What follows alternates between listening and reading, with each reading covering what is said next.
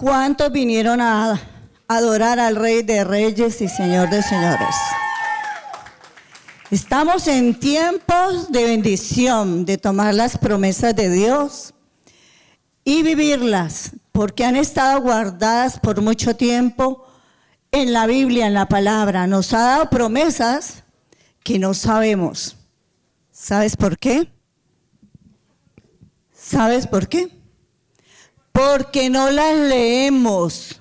Y el que no lee no sabe lo que hay de herencia y de tesoros para nosotros y para nuestra familia, para nuestra herencia y para nuestras generaciones. Es el tiempo del rompimiento, es el tiempo de romper los límites. ¿Cuáles límites? De la pereza. Del no querer tomar la palabra, que es el cofre de los tesoros. Y Dios nos dice que Él tiene tesoros escondidos. Entonces usted no los abre porque no cree. Y la palabra de Dios dice que al que cree, todo le es posible. ¿Cuánto lo creen? Yo creo que hoy es un día de rompimiento. ¿Con qué voy a romper? Con mi pereza, con mis sueños. Los sueños que traen tantas lagañas y escamas que no me dejan ver la palabra de Dios. Que no me dejan ver mis bendiciones, sino los fracasos. Entonces hoy es el tiempo de que tú decidas qué es lo que quieres. ¿Quieres vivir igual?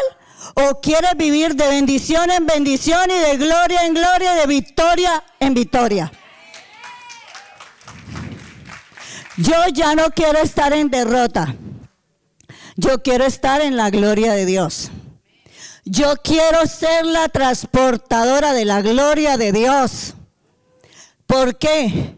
Porque cuando tú y yo creemos en las promesas, somos los anunciadores de lo que Él ha hecho, hace y seguirá haciendo. Es allí donde podemos ver que estamos limitados. Yo quiero que se vayan a la palabra de Dios en Génesis 1, 26 y 27. Vamos a ver qué dice allí. ¿Cuánto lo tiene? Amén. Pero uno solo. ¿No? Entonces, dice la palabra que allí que había, vamos a ver, el primer límite que tengo es quitarme las gafas y poder ver. Si ve que uno, aunque ve, no ve, porque si no me pongo las gafas, no puedo ver. Entonces, ahora ya lo encuentro y dice la palabra de Dios que allí estaba Dios como creador del cielo y de la tierra. Y nos dice en el 27, ¿y creó Dios a quién? Al hombre, a su imagen, a imagen de Dios lo creó. ¿Qué dijo? Varón y hembra los creó. No Adán con Adán, ni Eva con Eva. Nos creó a su semejanza, aunque nosotros luego decimos que se parece al papá y a la mamá y que les tocaba los ojitos, de todo, y es verdad. Eso en lo externo, pero en lo interno, en lo espiritual, nos parecemos a quién? A nuestro creador. ¿Y qué dijo Dios? Nos dio la promesa que quiero que todos nos apropiemos de ella y la vivamos. Y dijo Dios, y dijo Dios, fructificados y multiplicados y llenar la tierra y sojuzgarla. Y señorear en todo, en los animales, en los cielos, en las bestias y en la tierra. ¿Qué nos está diciendo Dios? Que somos una bendición, que somos llamados a ser fructíferos. Y dice, ¿y eso cómo se hace? ¿Y eso cómo se come? Pues no como las crispetas que usted la mete allí y ya le salieron hechas, ¿no? Usted tiene que creerlo, vivirlo, tomar la visión y creer lo que Dios dijo, que eres un bendito, que eres una bendición, Que Dios te creó para que todo lo que toques, para que todo lo que pises sea bendecido. Él puso límites en tu vida que debías de obedecer. Porque cuando nosotros rompemos los límites de Dios, nos desviamos a la derecha y a la izquierda y Él quiere que sigas en el camino recto que te lleva a la rectitud y al camino de tu promesa. ¿Por qué no has llegado a tomar la promesa? Porque te has desviado ¿dónde? A la derecha y a la izquierda. Y no crees que eres una bendición, ¿sabes por qué? Porque dices, no, yo soy muy de malas, todo lo que hago me va mal. Donde yo voy, me vomita la tierra, porque yo no sirvo para nada, porque no puedo. Ah, pero el otro sí, ¿no? Ese sí consiguió carro, casa, beca y finca. Ah, y un hombre muy hermoso y una mujer preciosa. Pero para mí, ¿dónde está? No lo veo. A mí me llegan los borrachos, las prostitutas, los ladrones, los pobres, los miserables y los traidores. Y las traidoras. Ese es el paquete que me tocó a mí en esta vida. Llorar fue mi destino hasta el final. Eso te dice el enemigo. Pero Dios te dice que eres llamado a ser una bendición, a proclamar las buenas nuevas del Señor, porque lo está diciendo allí. Él nos puso límites, Él nos puso bendición, pero a nosotros nos falta creer en su palabra, creer en sus promesas, creer lo que escrito está. Porque el Señor dijo que después de que lo creó, nos dio un huerto nos puso en un huerto para que allí fuéramos señores de la vida, señores de la tierra, señores de tu casa, señores del emprendimiento que tú estás teniendo. Pero cuando puso en el huerto, Él puso límites, le dio todo. No le daban una mica, ni un, no le dio ni una vaca le dio una ayuda idónea, le dio una mujer conforme a su corazón, le dio una mujer para que él se deleitara con ella y pudiera fructificarse. Pero ¿sabes qué? Hoy no quieren recibir la bendición. Hoy no quieren recibir la frutificación, se quieren ir en pecado, no quieren recibir el nuevo pacto que trae bendición. No se aceptan las condiciones de Dios, ¿sabes por qué? Porque el mundo te limita con su pecado, con lo que el mundo hace. ¿Para dónde va la gente? Para dónde va Vicente. Pero no vamos hacia los caminos de Dios. No vamos hacia lo que Él nos ha dicho. ¿Por qué? Porque el enemigo cautivó la mente. ¿Sabes por qué? Porque cuando puso a Adán y Eva en el huerto, había de todo para ellos, ¿cierto? Las bendiciones sobrenaturales que no tenemos nosotros antes de casarnos. Porque antes del pacto viene la pruebita, ¿no? La pruebita que pone el enemigo, el límite que te pone para desviarte los principios, para desviarte de esa de ese señorío de santidad, ese señorío de imagen de Dios. Entonces da la pruebita. Y cuando viene la multiplicación fuera de tiempo, no en el tiempo de Dios ni el conocimiento, y se entra en pecado, en rebelión, y eso le pasó a Adán y Eva. Se adelantó porque había una condición para que él pudiera recibir todas las bendiciones. Y le dijo, de todo puedes comer, de todo tú puedes comer porque Dios nos da la libre albedrío, como a Adán y Eva. Y le dijo, pero hay una sola cosa que tú no puedes tocar, del árbol de la vida y el árbol de la muerte. Y en el momento que Eva se dejó tentar, se rompieron los límites que Dios había establecido para él y para nuestras generaciones. Hoy en día sufrimos causas y efectos por causa de la desobediencia de Adán y Eva, que es lo que nosotros vivimos en este tiempo. Y si no las rompemos, nuestras generaciones continuarán viviendo esa atadura y esa maldición. Por lo cual hoy es el día de entenderlo. ¿Y qué hizo Eva? Se dejó tentar de Satanás. Comió el árbol de la vida y de la muerte.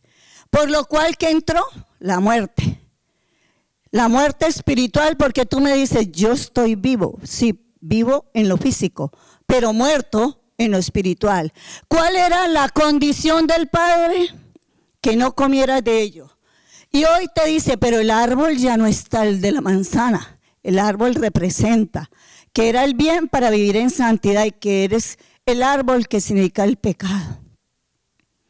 ¿Cuántos por medio del pecado perdemos esas bendiciones que nos limitan a ser prósperos, que nos limitan a ser la generación del cambio en esta temporada, que le han limitado nuestros hijos y nuestras propias vidas y que la limitamos a la nueva generación, de esos hijos, de los hijos que ustedes van a tener y se van a multiplicar? Es el tiempo de entender que lo que hizo Adán y Eva lo estamos repitiendo y es ahora dejar de hacerlo. Es tu decisión, porque Dios no obliga a nadie. ¿Qué hizo? Se cerró el huerto, se cerró la bendición. Dice, pero yo sigo vivo, sí, porque Dios es un Dios de oportunidades. Dios nos está dando la oportunidad de perdonarnos, de bendecirnos, de sacarnos de esa condición, porque la primera profecía que se dio fue ahí mismo el Padre en Génesis 3:15. ¿Qué dijo? Satanás te hirió una cabeza, pero yo también lo voy, a, a herir. Él usó una mujer. Yo ahora voy a usar una mujer también, porque de ella nacerá esa virgen un salvador que vendrá a salvar la humanidad entera, que vendrá a salvarte a ti y a tu familia. ¿Sabes por qué? Por amor. Por amor sencillamente porque Satanás nos odia, pero Él nos ama con su amor eterno. Y que te dice, hoy te prolongo la misericordia que yo tengo por ti, porque Él nos ama. No por lo bueno que nosotros somos, ni por lo bueno que nosotros hacemos. ¿Sabes por qué nos ama? Porque sencillamente a Él le place amar lo más vil y despreciable que hay aquí en la tierra. Lo que ha hecho en contra de Él Tú si eres capaz de amar a aquel que te hace daño, a aquel que te ha ofendido como el Padre y decir, no, yo te sigo dando todo mi amor, aquí estoy, soy un panal de amor. Y yo te perdono, ¿somos capaces? Pues esto es lo que hoy del Señor nos dice. Rompe el límite de la falta de perdón. Rompe el límite de aquello que te tiene frustrada, amargada, con cara de limonada pero no con azúcar, sino sin dulce. Porque Él es el dulce que hace que tu rostro sea hermoso como están, vea. Tienen unas perlas en los dientes que no se los conocía hasta ahora. Que los veo sonreír, que los veo eh, felices por el recuerdo de la promesa que Dios nos ha dado. Entonces podemos ver que Dios es bueno y maravilloso, que Él ha venido a que nosotros podamos ser libres de toda aquella atadura que nos dejó. ¿Quién? El enemigo. El enemigo viene a traer tinieblas en la tierra. Pero Dios envió a su Hijo para que trajera la luz que resplandece en medio de las tinieblas. Si es en tu hogar, si es en tu familia, si es en tu empleo, si tú vas, llega la luz, porque Jesús está en ti. Porque Él es el Salvador del mundo. ¿Sabes qué? Cuando estaba pidiéndole al Señor qué quieres que le diga, le dice, yo rompo los límites de mi pueblo, de mi nación, de mi herencia, de mis escogidos. Diles que yo he venido a romper los límites que Satanás puso como un sello en sus mentes, como pedernales en sus mentes. Yo he venido hoy a romperlos, a quitarlos por amor a mí mismo. Él ha venido a renovar tu mente y a sacarla de la esclavitud. Ya no serás más esclavo, ni esclava serás hijo, heredero del reino de los cielos, heredero de su gloria, heredero de su poder, heredero de sus milagros. Ya no serás esclavo y estarás atado de las pies a la cabeza por causa de un pecado y por causa de alguna transgresión y maldición que heredaste de tus padres. ¿Qué dice la palabra? En, en ella podemos ver que Dios nos enseña a navegar a través de sus promesas, que Él nos enseña cada día para que nosotros podamos ser esos hijos maravillosos que trae la palabra en Isaías 54. Dos, nos manda Él una invitación que yo lo tomaría más como una ordenanza, una demanda del cielo que viene a la tierra para que nosotros la cumplamos. Y me gusta mucho donde dice, si eres heredero y si eres hijo, te dice, tú eres mi herencia, mi heredero. Entonces ensancha el sitio de tu tienda y las cortinas de tus habitaciones. No seas escasa ni escaso. Alarga las cuerdas y refuerza tus estacas. ¿Por qué? Porque te extenderás, como decía nuestra anciana ahora, te extenderás a la derecha y a la izquierda, pero no te extenderás más hacia atrás, hacia tu pasado sino que te extenderás hacia el frente, donde Jesús es el que abre el camino, donde Él es el que hace nuevas sendas, para que camines en pos de Él, guiado por el poder del Espíritu Santo.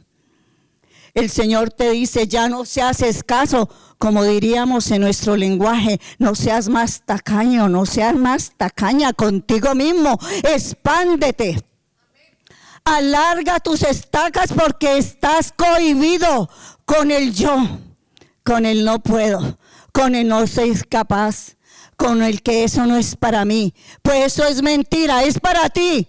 Tómalo ahora y ensancha la visión, ensancha la promesa, ensancha todas las bendiciones que Él prometió en Génesis. Él dice que te bendecirá. Pero si eres escasa, había una historia y es real. De un hombre, habían dos hombres. Uno le decía, papito, dame una casa así chiquitica, así sea de cartoncito, donde no me caiga el agua ni le me caiga el sol. Y entonces al lado de él había otro señor, dame mansiones, dame carros, dame fincas, dame dinero. Y entonces el otro volví y repetía lo mismo, los dos estaban orando como los intercesores de acá, ¿no? Todos orando.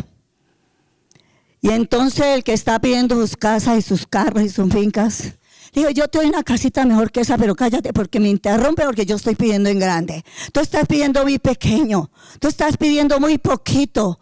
Ay, pero es que Dios sí me lo dará.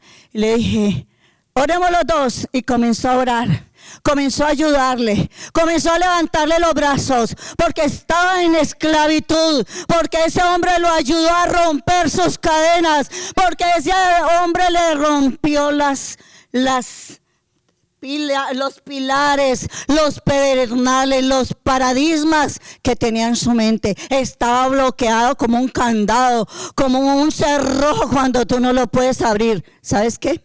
Como me pasó hoy a mí. Les voy a contar, aunque no era el tema de hoy.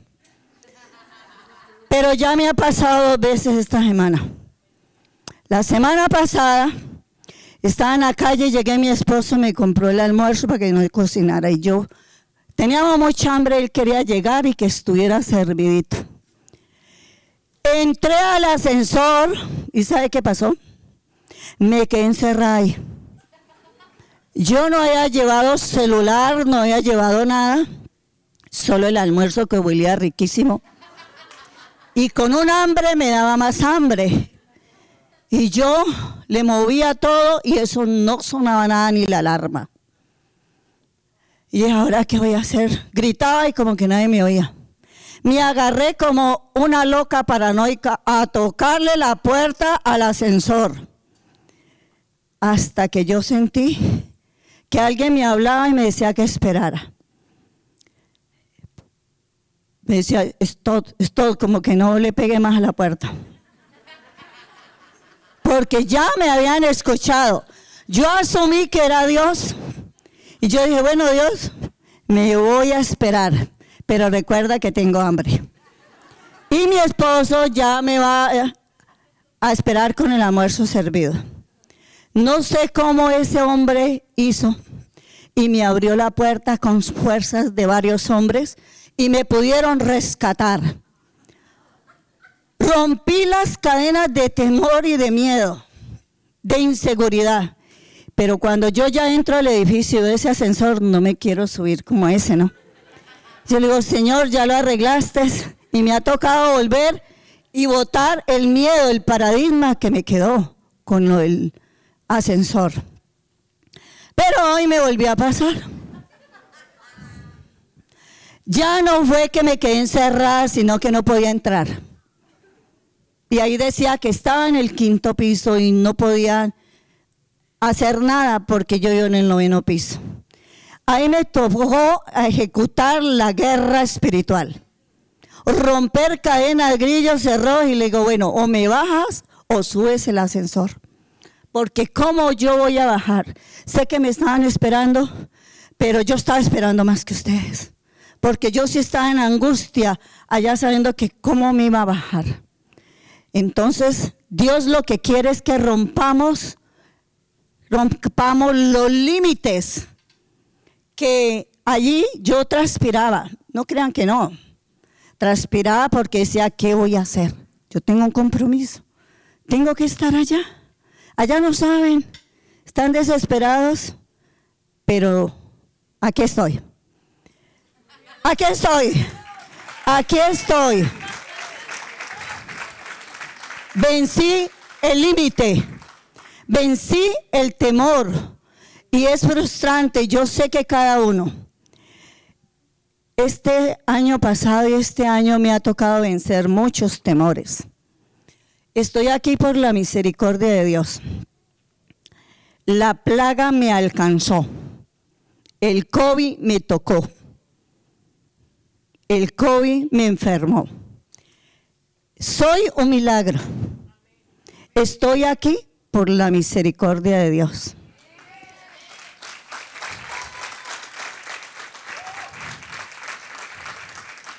¿Sabes qué? Como me encontraba, creí que me había llegado la hora, que había sonado las trompetas y había llegado el anuncio que él sí ven acá, que te tengo tu morada eterna.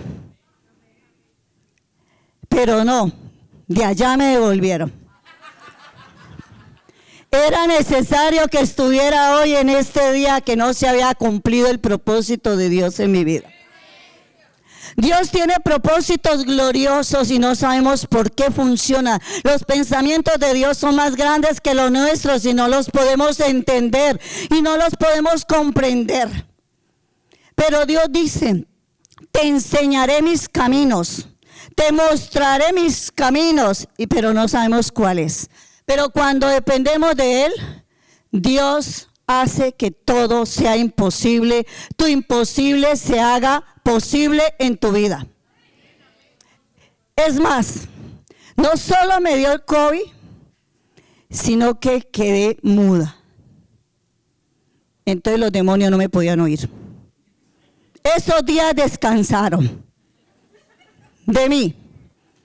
Lo tomé por una venganza de la oscuridad de los enemigos. Porque si algo me encanta, me agrada a mí, el pan de mi vida es orar. Y por todos ustedes, así no sepan quién soy yo, ni yo sepa quiénes son ustedes. Y no podía hacer lo que trae deleite a mi alma, la comunicación con el Espíritu Santo. Y fueron los momentos más difíciles de mi vida no poder hablar con el amado de mi alma, con el amado de mi ser, con el que cautivó mi alma y me atrajo y me sedujo con cuerdas de amor. Cuando estaba abatida, cuando estaba angustiada, cuando estaba dentro de esos límites, cuando era esclava del pecado, cuando tenía mi mente fragmentada, con el dolor, con el desprecio, con el rechazo, con la depresión ¿Cuánto le gusta la olla de presión? Vivía con ella en mi cartera, en la mente y en el corazón hasta que la saqué. Y la puse en la estufa, no en mi mente ni en mi corazón. Porque la depresión te mata, te cautiva, te limita a obtener las bendiciones de Dios. Porque te quieren morir y cortar las venas y cortarte la cara. Sacar, como dice esa canción, la cuchilla y cortarte las venas y cortarte la cara.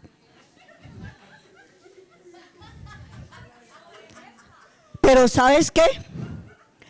No necesitas eso, lo que necesitas es la sangre del Cordero de Dios, que te lava, que te limpia, que te renueva, que rompió las cadenas por ti y por mí. ¿Sabes qué necesitas? La, a Jesús el Nazareno el Salvador del cielo que rompió los cielos con los que están con pedernales deteniendo tu bendición. Rompe tus pedernales de tu mente y de tu corazón. Rompe todo aquello que te limita con el dolor porque te abandonaron, porque no te aman, porque te rechazaron, porque se olvidaron de ti. No, a mí nadie me ama, nadie me llama, nadie me busca porque ese nadie no existe, porque el único que te ama y te llama todos los días para hablar contigo es Jesucristo, el Hijo de Dios. El mediador, el intercesor, el que escucha tus lamentos y no se cansa de oírlo siempre lo mismo. El que te presta sus oídos para escucharte, para secar tus lágrimas para que no seas más escasa, para que puedas extenderte, para que puedas ver las bendiciones de Abraham y de Isaac y de Jacob, que son la promesa para ti y tu descendencia, que son la promesa para lo ahora, para tu vida y tu nación, para que se lo lleves a aquel que está esclavo. Tú eres el que libera a través de Jesús. Tú eres el que tienes que tomar la decisión de decir, Hoy es el día perfecto y agradable donde el resplandor de la gloria de Jehová ha llegado a mi vida porque ha amanecido Jehová conmigo hoy. ¿Para qué? Para romper las cadenas, los grillos y cerrojos de hierro. ¿Sabes por qué? A Jesús le plació ungirte cuando te llamó y te vio sucia en sus sangres y dijo, yo lo voy a lavar, lo voy a limpiar. Esa cara de amargura yo la voy a quitar. Ese corazón endurecido, le voy a hacer una cirugía. Ustedes no saben que cada proceso donde nosotros vivimos de dolor, Dios permite para hacer la cirugía. Él es el mejor cirujano. No creas que son los que han ido a Harvard. No, es los que están en el cielo. Jesús, el Rey de Gloria. Que vino del cielo a la tierra para sanar la enfermedad, ese cáncer de odio que hay en tu corazón. De rabia. De impotencia que te frustró por un dolor, por una pérdida algo que perdiste, que se te fue quitado, que se te sientes que se te fue robado. Pero Dios permite todo para mirar lo que hay en tu corazón. Cada vida, cada momento de tu existencia que tú vivas es una enseñanza de vida para que aprendas a no caminar solo, sino a caminar con Jesús para que aprendas en la maestría del Dios de la gloria, que te enseña a caminar en sabiduría y en el poder de su Espíritu Santo. Y asimismo puedas ensancharte. Ensancha aquello que tú no has podido hacer. ¿Sabes por qué? Porque eres solo, solitario, te sientes rechazado y te sientes muy capaz de hacerlo todo. Pero el único que lo puede hacer todo es Él. El dueño de tu vida, el creador, ¿sabes cuándo? Cuando dispones tu corazón, cuando le crees, cuando eres manso, no menso, manso. y humilde de corazón. Dios nos ha llamado, así como llamó a grandes hombres, como llamó Adán y Eva a reinar aquí, ¿no? Así como llamó a grandes hombres, llamó a María para ser la madre del Salvador. Pero también llamó a una mujer estéril que me gusta mucho esa historia. De un gran hombre que se creía muy grande porque tenía muchas fuerzas y porque era hermoso y tenía unas gadejas llamadas Sansoncito. Se convirtió después en Sansoncito. Primero era Sansón, hombre fuerte, apartado, nazareo, para que le sirviera a Dios y no podía tomar vino, ni sidra, ni aguardiente, ni chicha. Porque si no emborracha el aguardiente, pues emborracha la chicha, ¿no? Eso dicen. Los que toman saben. Bueno, pues pruébenla si quieren, pero ya saben a qué se atienen. Y no digan que yo lo mandé, sino porque les gusta. Si les gusta meterse una rasca, ahí está la chicha. Y es más barata. Y así pueden traer los diezmos y la ofrenda y la, ofrenda para el, templo. ¿Y qué le pasó a Sansón? Fue apartado para Dios. Dios lo anunció a Manoa, a su papá, y le dijo que tendría un hijo. Y le dije él, pues que se cumpla la palabra, ¿no? Nació Sansón y fue creciendo con mucha fuerza como nosotros, ¿no? Somos grandes, fuertes, musculosos, bonitos, esos hombres, ¿no? Con pecho y todo y con una fuerza, pero él nació para ser el salvador de Israel, para sacar al pueblo de la esclavitud. Pero ¿qué le gustó? Las faldas, la carne, las mujeres hermosas. ¿Y sabe cuál le gustaba más? Las filisteas, las enemigas. Le gustaba ella, se casó con una y una gran matanza. Hubieron muchos muertos porque Dios le dijo que no tocara animal muerto y lo primero que fue a tocar fue un cadáver de un león y se comió la miel. Mató a muchos con una quija. Violó los límites. Violó su llamado. Tú no estás aquí por casualidad. Dios te ha llamado y tiene un llamado desde el, el vientre, de antes de que nacieras. A ti no te trajo tu hermano ni tu papá, a ti te trajo Él. Él es el que te trajo aquí. Él es el que te está convenciendo de tu llamado. Y él sabía que tenía un llamado como nazareo. Y no podía pasar navaja por sus hermosas gadejas. Qué pelo, ¿no? Me imagino que él hacía así como nosotras las mujeres. Con sus gadejas. Se hacía siete gadejas las siete gadejas simbolizaban la presencia del Espíritu Santo. Pero no, no le bastó con la filistea, mujeres hermosas y placenteras. Después se enamoró de otra, que fue llamada, escogida y le pagaron para que sedujera a Sansón con su hermosura y sus cabellos rizados. Y él se enamoró de ella, de Dalila.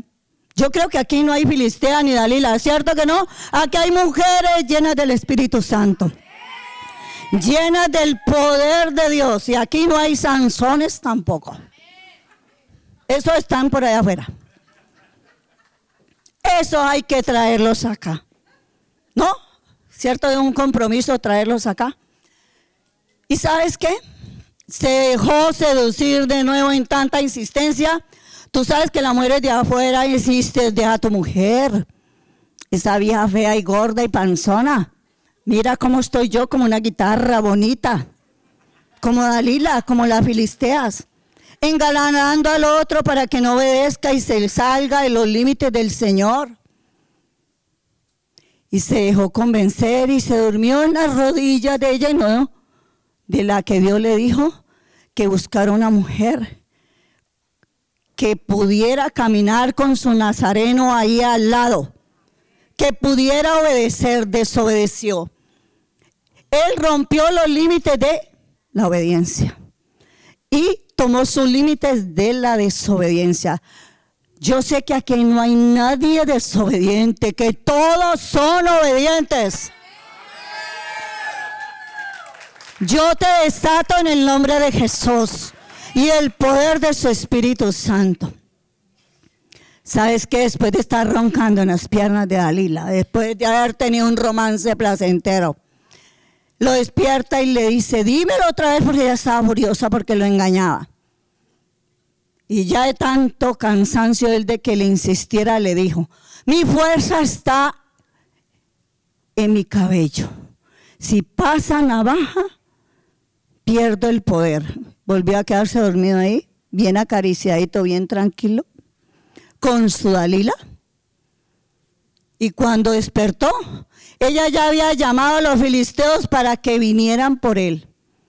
¿Saben qué terminó este bello hombre grande, corpulento, fuerzudo? Ciego. Porque le sacaron sus ojos. Lo volvieron esclavo y ellos se reían en su templo. El día de la gran celebración del triunfo de la fiesta en el templo, lo mandan a llamar y llevan a Sansón encadenado, como si fuera un perrito, ya ya no curioso, ya no con fuerzas, pero lo único que Sansón no había perdido, ¿sabes qué era? La fe en el Padre. A ti se te puede acabar todo. Puedes estar enfermo en un lecho de muerte. Puedes estar en la pobreza, en la persecución, en el rechazo, en el dolor. Pueden hacerte lo que sea, pero que tu fe no mengüe. Que tu fe no se acabe. Que tu fe permanezca al borde de la muerte. Porque Jesús dice, yo soy la resurrección y la vida. Y aunque todo esté muerto, vivirá vivirá para mi gloria, vivirá para mi poder, vivirá para mí. ¿Sabes por qué? Porque lo que no tiene vida, lo que no tiene esperanza, como estaba Jesús en la cruz, molido, arrancado sus pies, allí en esa cruz donde Él sacrificó todo por ti, por mí, por la humanidad. Allí donde se burlaban de Él y lo coronaron como una reina, burlándose de Él, le pusieron una corona.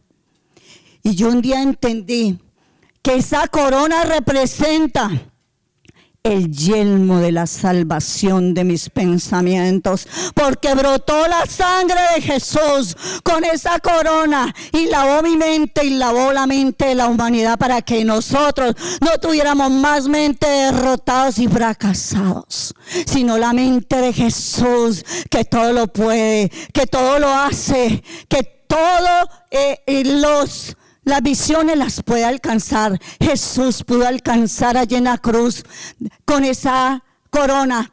Pudo ver a la humanidad que se burlaba, que lo despreciaba, que lo humillaba. Y él en sus pensamientos de toda la ofensa sentía que el Padre lo había abandonado. Y le dice, papá, si es posible, pasa de mí esta copa esta copa de lo que están haciendo este escarnio. Y el padre le dice, ah, ah, te la tienes que tomar. Como a ti te dice, tienes que pasar ese sufrimiento y ese dolor, porque el siervo sufriente que murió primero por ti y por mí. Y él cuando pasamos por ese sufrimiento, él es el que está ahí cuidándonos en medio de la aflicción y el dolor. Él es el que te levanta de tu imposible. Él es el que dice, no temas, yo estoy contigo, yo te ayudo, yo soy tu Dios, no te dejaré, no te abandonaré porque te amo. Pero hay una condición, Él siempre pone límites. Solo esfuérzate, solo sé valiente, porque yo estoy contigo.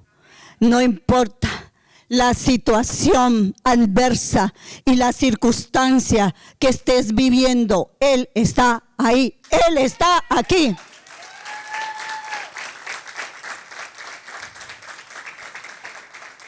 Y yo decía después, ¿y la del corazón qué? Cuando le en el corazón dice que tú no sabes lo que me han hecho ni lo que me dijeron. Y las lágrimas caen como peso aquí en el corazón, uno que se siente morir porque le han hecho algo, ¿no? Es sentimental. Una traición, una pérdida de alguien que tú amas, que te dejó o que se lo llevó el Señor. Algo que hubieras perdido en tu trabajo. Uno es muy sentimental y emocional, ¿no? Y uno es como un cristal, cualquier cosa con nada se rompe, ¿no? O un huevito, ¿cómo quieren ser? ¿Huevito o un cristal? Y se rompe muy fácil, somos muy frágiles el corazón. Pero el Señor, ¿sabes qué le hizo el pueblo? Le metieron la lanza en su costado. ¿Y sabes qué dijo Jesús? ¿Para qué era la sangre que salía de, del corazón? Para lavar tu corazón para limpiar tu corazón, para darte un corazón nuevo, para quitar ese corazón de piedra, ese corazón herido, eso que hay allí que impide que el Señor sea el rey de tu corazón. Tú sabes que está limitando que Él sea el rey de tu corazón. Yo le pedí al Señor que me ayude, porque yo no quiero ser como un dalmata, un pedacito blanco, pedacito negro en mi corazón yo quiero dejar una cosa y la otra no, como decía el pastor en la otra predica pasada. Si tú eres el 99.99%, estás pecando. Estás perdiéndote las bendiciones. Y así el corazón. No es que yo ya dejé esto, pero es que me falta lo otro. ¿Y por qué no decides dejar tu limitación? Si sabes que no solo la Biblia habla de límites en la sociedad, en el mundo, y ahora que tú salgas, te encuentras con el primer límite. Tienes que ir a buscar tu carro y mirar dónde lo dejaste, saber si lo dejaste mal parqueado y te dieron un ticket. Hay veces pasa eso. Sales y ves las rayas blancas, las rayas amarillas y ellas te limitan, ¿no? Tú quisieras ser como eh, el dueño de las carreteras, porque salimos con hambre ahora, ¿no? Entonces tú tienes que ir por una sola línea y tienes que limitarte a ella porque si te desvías te dan o tú le das al otro. Y puedes hacer un daño, puedes tener un accidente o puedes morir, ¿no? O se puede morir el contrario. Aquí en la tierra tenemos límites también por la ley. Tú tienes límite por un sencillo semáforo. A mí me gustaba atravesarme rapidito. No, yo ya aprendí a respetar el semáforo. Porque si yo me lo atravieso, me, puedo, me pueden accidentar. Si yo violo ese semáforo, es mi culpa, porque Él me avisa, ¿cierto? Hay señales de aviso, así como Dios tiene señales de aviso en la Biblia, en la palabra nosotros tenemos señales de aviso aquí en la tierra. Y si tú la violas, tú lo haces a conciencia. Tú no lo haces por ignorancia, ¿cierto? Y nos ponen eh, cámaras al frente con visualizaciones que podamos ver y comprender, ¿sí o no? Dios nos la da también, nosotros lo hacemos sencillamente porque está cauterizado el corazón y no queremos entender cómo lo hizo Eva y cómo lo hizo Adán. Mira, Eva cuando Jesús lo llamó, como Dios lo llamó, ¿sabes qué? Ella dijo que la había tentado Satanás. Y cuando él llamó a Adán, ¿sabes qué dijo? Fue Eva, la mujer que tú mismo me diste. Nosotros somos expertos en decir, yo no sé orar, no. Es que la que me enseña es la anciana y no el pastor. Yo quiero que él sea el que me enseñe. Pues te ha una anciana, te ha dado el pastor, te ha dado tu mentor, te ha dado tu grupo de conexión, te ha dado la Biblia, te ha dado ese lugar secreto para que aprendas y, no quieres. También dicen otros, ¿no? Ore por mí porque a usted es que la escucha. Ya pusiste un límite, ¿no? Pero Dios dice, yo también te quiero escuchar a ti. A ver, habla. Clama a mí y yo te responderé y te enseñaré cosas grandes y ocultas que tú no conoces. Rompe el límite. Quítate el bozal de la boca. Ahora le han puesto uno, ¿no? Pero quítate el espiritual. Quítalo. Háblale a Dios. Dile la necesidad que tienes. Dile lo que quieres. Dile lo que necesitas. Entrega y derrama el corazón. Dios quiere quebrantar yugos y cadenas. ¿Tú sabes qué rompimiento? Pues yo traje una hojita aquí y ustedes ven, hasta le hice ojitos a ver si alguien las puede ver. ¿Qué romper?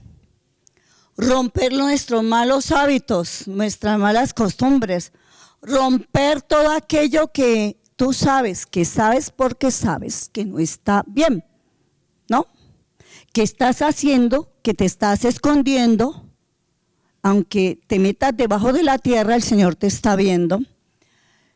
¿Qué estás haciendo que culpas a otro y no te confrontas con tu propio yo porque quieres ser yo el vencedor, el invencible y el ganador o la ganadora?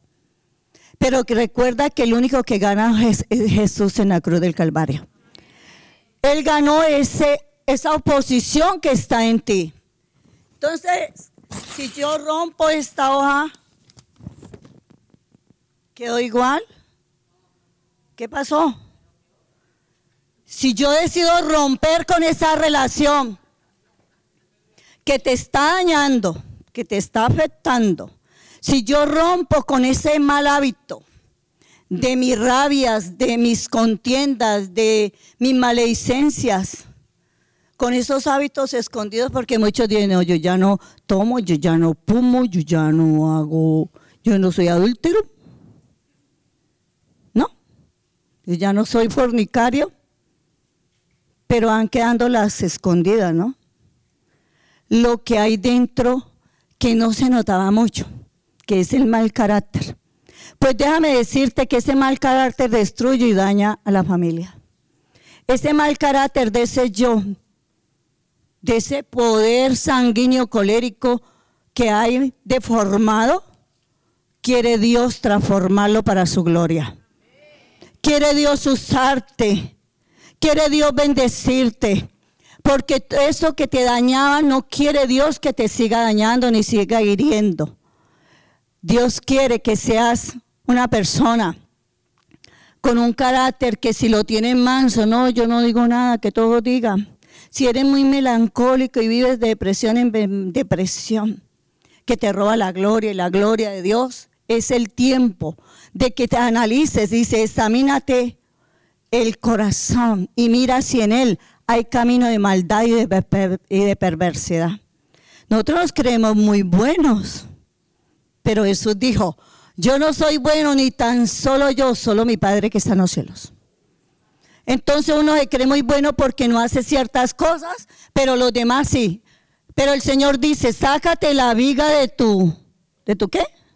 De tu ojo para poder ver la paja de tu hermano, pero no para señalarlo, sino para amarlo, para ayudarlo, para levantarlo, para tomarlo de la mano y decirle, aquí estoy yo, yo te voy a ayudar. Como Jesús me ayudó a mí, yo te voy a ayudar a ti también. Para eso viene el rompimiento, no para señalar al hermano, sino para levantarlo, para levantarlo de tu casa. Oye, los de tu casa también tienen derecho. Porque uno dice, no, es que muchas veces es verdad. Uno no es profeta en su casa. ¿Sí? Pero uno sí es luz y testimonio en la casa. Somos luz y testimonio en nuestra casa. Entonces nos llamó Dios a restaurar nuestra casa. No ha sido fácil. A mí me ha costado mucho. ¿Sabes qué? Me ha costado mucho oración, eh, doblar las rodillas, clamarle al Señor, dejar de comer aunque estoy gordita, pero deja de comer aunque no lo crean. Rompan en los límites de incredulidad porque deja de comer. Y oro. No se ve mucho, pero por dentro sí está haciendo efecto. Y para la gloria de Dios, he orado y he clamado a Dios y he visto su respuesta. Y la tengo al frente para la gloria de Dios, mi esposo.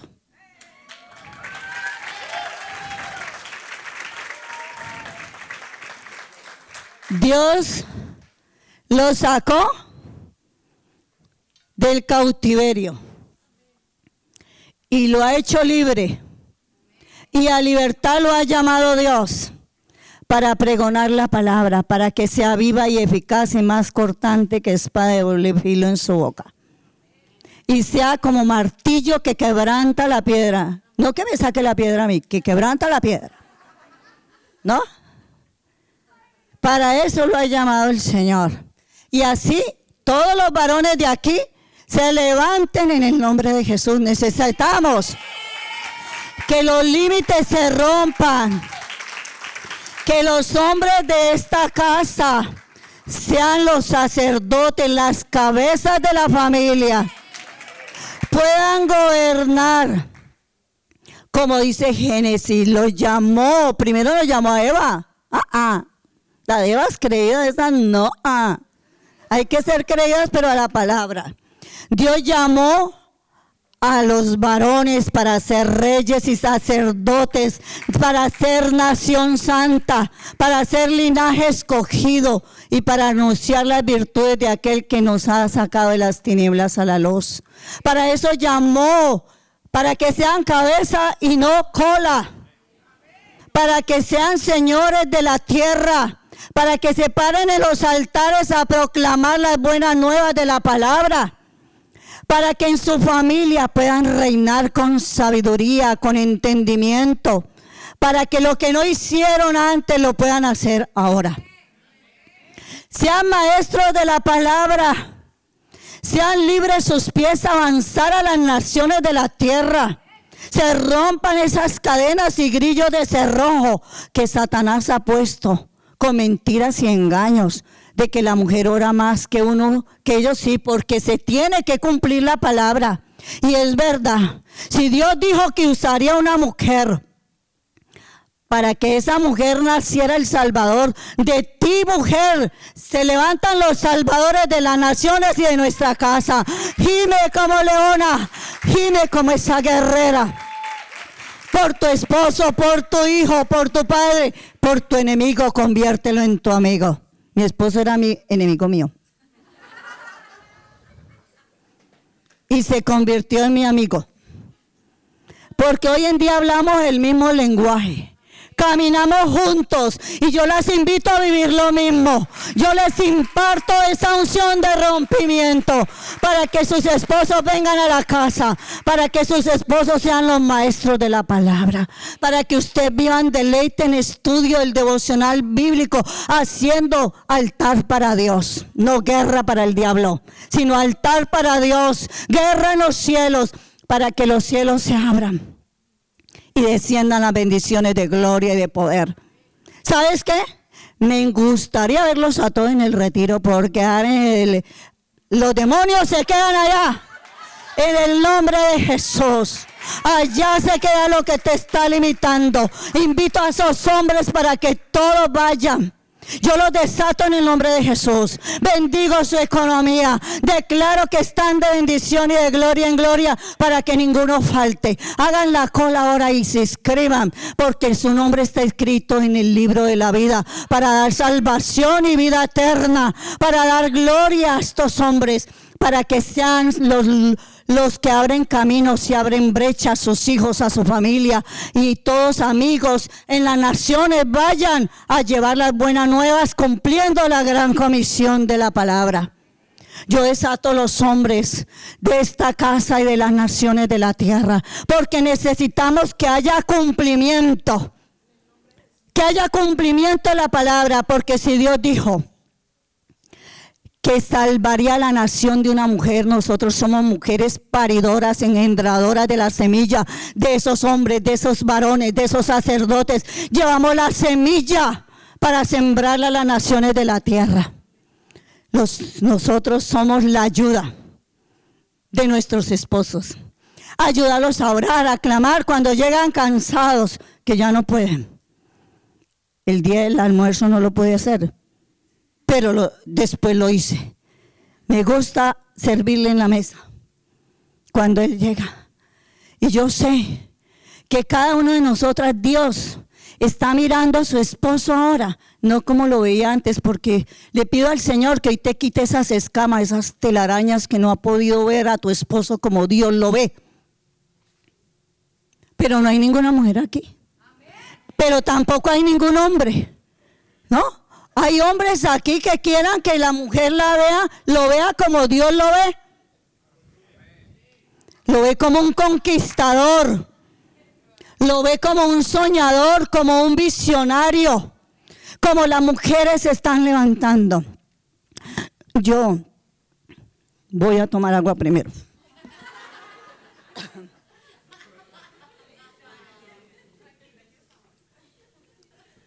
Yo declaro y profetizo que así como las mujeres se están levantando a orar, a interceder, a gemir, a ser paridoras y engendradoras de vidas. Los hombres también son levantados para guerrear, para orar, para liberar, para rescatar, para sacar al ciego, para sacar al mudo de la cárcel, para que los cojos salten, para que todos puedan levantarse y salir de esas cárceles. Tu amigo, ¿en qué anda? Háblale. Predícale la palabra para que esos hombres puedan cumplir la palabra aquí en la tierra. Que cumplan las promesas antes de irse a ese llamado. ¿Sabes qué? Muchos yo he escuchado, yo me quiero morir, pues no te vas a morir hasta que no hagas lo que Dios te dijo. Eso es lo que pasa. Te quiere decir, pues hazlo primero, hazlo primero. Rompe los límites. ¿Qué te limita? El trabajo. No, no puedo ir a la iglesia, no puedo ir al grupo de conexión. Y ahora, ¿qué más fácil? Por Zoom, se quedan dormidos en el mueble y tampoco entran. Vea, ¿sabe qué? No ponen la camarita para que no los vea uno roncando. Y ponen una alarma para que cuando uno acaba dicen, amén. Qué buena la oración. Qué bueno el mensaje. Aquí quisieran hacer lo mismo, pero no han podido. Rompe tus límites. Rompe tus límites. Me encanta mucho porque el Señor siempre habla, ¿no? Eh, gracias a Dios, Dios no es mudo. Él siempre está hablando. Y uno dice, no, es que yo voy y toco y no, ni me abren. ¿No? Yo toco y no quieren que yo les hable, quieren mejor que le hablen de política, de fútbol, del pasado de tantas mujeres que tuvieron y todo eso, las historias, o hombres que tuvieron, cuántos novios tuvieron. No me lo digan ahora, díganmelo después. Pero Dios es tan bueno que dice, si vas a tocar la puerta, ¿sabes qué? Yo voy delante de ti destruyendo puertas de hierro y cerrojos de bronce. Yo los haré pedazos por amor a ti. O sea que cuando tú vayas, no creas que tú eres la que estás tocando, es Él el que toca. Él dice, yo toco la puerta de tu corazón y si tú lo abres, cenaré contigo y tú cenarás conmigo. Él tiene palabra que es tremenda. Yo cuando encontré ese, dice, como si que me tocas el corazón. Claro, te la toca por la necesidad, hay veces, o por la necesidad de otros. Porque no deja de parar ese teléfono, no deja de parar las necesidades. Si tú ves a alguien con necesidad, súplesela. ¿Y cómo? Escuchándola. ¿Cómo? Orando por ella ¿Cómo? Intercediendo, buscándola, ayudándola. Pero muchas veces somos indiferentes al dolor de otro. Muchas veces dicen, está alguien enfermo y lo primero que le preguntan, ¿y qué edad tiene? No, 88. Ah, ya vivió lo que tenía que vivir, ya era hora, ya era hora. Pero como era, no era tu familiar, no era tu mamá, ni tu papá, ni tu tía la que te mantenía, entonces ahí sí te, podría doler, ¿no? Entonces, ¿qué dice Dios? Yo voy delante de ti. Él es el que te tiene las llaves. ¿Cuántos tienen un llavero aquí? Y no usan todas las llaves. Y si tú no tienes la llave adecuada, tú no puedes abrir esa puerta. Si tú no tienes al que abre la puerta y te ha dado las llaves, tú no tienes el control para abrirle el apartamento de otro.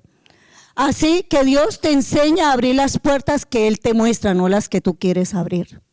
Por eso muchas veces no tenemos las respuestas, porque queremos abrir las puertas equivocadas, irnos por los caminos equivocados, irnos por donde a nosotros nos place porque es más fácil. Pero ¿sabes qué? Dios quiere que hagas su voluntad y no la tuya. Dios quiere que te rindas ante Él, no que te rindas ante la situación que estás viviendo. Porque ustedes me podrán decir, es que ustedes no saben lo que estoy viviendo. Jesús en la cruz, Él sí sabía lo que estaba viviendo. Sabía que estaba allí en la cruz como sacrificio vivo y agradable, como el Cordero de Dios que Dios envió del cielo a la tierra a sanar la tierra, a sanar tu vida, a sanar tu corazón. Eh, Dios envió al Salvador. Dios envió a un hombre conforme a su corazón que sabía que venía aquí a la tierra a morir. Y nosotros no sabemos para qué estamos aquí en la tierra. Tú sabes que nosotros nacimos, pero también morimos, pero sabemos que en este largo viaje donde estamos aquí en la tierra es para tener experiencias y cumplir propósitos del reino de los cielos. No naciste para ser feliz en todo tiempo, porque aún en las adversidades, la gloria de Dios cuando se manifiesta nos enseña que en el sufrimiento es donde morimos a lo que nosotros somos. Y que allí es que está la esperanza de vida, porque sabemos que Él es nuestra esperanza, que Él es el que ilumina nuestra oscuridad, porque entre más se oscurece es porque ya va a amanecer tu milagro, que ya va a amanecer eso que estás esperando. No sé qué estás esperando, pero Él sí lo sabe. Solo te pido que tengas paz en tu corazón y que puedas creer que si Él abre esas puertas, que si Él rompe esos grillos que están ahí impidiendo esa bendición, que si tú estás en pecado, pues Él debes de entregarlo al Señor, porque si sigues pecando, dice, la paga del pecado es muerte, pero la dádiva de Dios es vida eterna en Cristo Señor nuestro. Te sientes pecador y hay el límite de la culpa y de la condenación, pues el Señor te dice, yo te perdono. Yo te libero de esa culpa. Yo soy el Señor que borro tus rebeliones y aunque fueren rojos como el carmesí, yo los dejaré como la blanca lana. Él es el que emblanquece como la hoja que les mostré. Dios emblanquece todo aquello que está sucio en tu, en tu corazón, en tu mente, en tu caminar. Él es el que hace cosa nueva y pronto saldrá a luz porque Dios tiene nuevos comienzos a causa de la decisión tuya de dejar lo que te limita para que camines dentro de los límites de Dios, para que cumplas sus mandamientos, porque Él hoy te dice, oye hijo mío, cumple mis mandatos, cumple mis mandamientos, escúchalos, medítalos, embarázate de ellos para que te vaya bien. En todo, oigan bien, en todo lo que haga.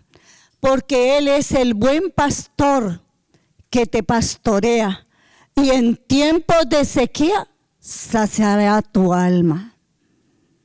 Quien sacia nuestra alma y nos saca de las celdas, nos saca de esa mazmorra donde te has sentido prisionero, prisionera. Pues es el momento de que salgas de esas prisiones porque el Salvador está a la puerta. El, el, Salvador está a la puerta de tu casa, de tu familia. El Salvador está aquí. ¿Sabes para qué? Para bendecirte. Para decirte, no temas. Para decirte, yo soy tu Dios que siempre caminaré contigo. Yo soy el que te dio vida, dice el Señor. Son palabras que le dan refrigerio al alma, que está cansada, Pues muchos dicen, yo me quiero morir. Y entonces el Señor te dice, pues muérete, porque yo te hago resucitar. Muérete a ese dolor. Muérete a todo lo que estás viviendo, porque yo voy a resucitarte. ¿Qué es aquello que tú has dejado y que lo tienes guardado?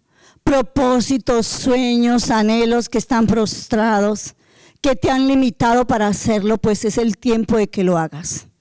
Es el tiempo de que tú creas en Él y en ti misma, en lo que Él ha hecho para que nosotros podamos avanzar en este nuevo caminar. Es el tiempo de la renovación y de quebrar. Es el tiempo de que creas que Él va delante de ti. No tengas límites, porque así como Él rompió los límites por medio de su Hijo Jesucristo, así el Señor te dice, ya no eres esclavo, eres libre. Jesús venció el pecado y, venció la muerte y la maldición que te cobijaba. Solo créele y levántalo. Levántate porque el que empezó la buena obra en ti la terminará hasta la venida de Jesucristo. Y yo creo que aquí están los nuevos maestros, los nuevos pastores, los nuevos evangelistas, los nuevos profetas, los nuevos servidores de la iglesia Nihuay. Aquí están los mejores danzarines, los mejores trompetistas, los mejores coristas, los mejores vasos del reino de Dios. Porque lo harás con excelencia el rey.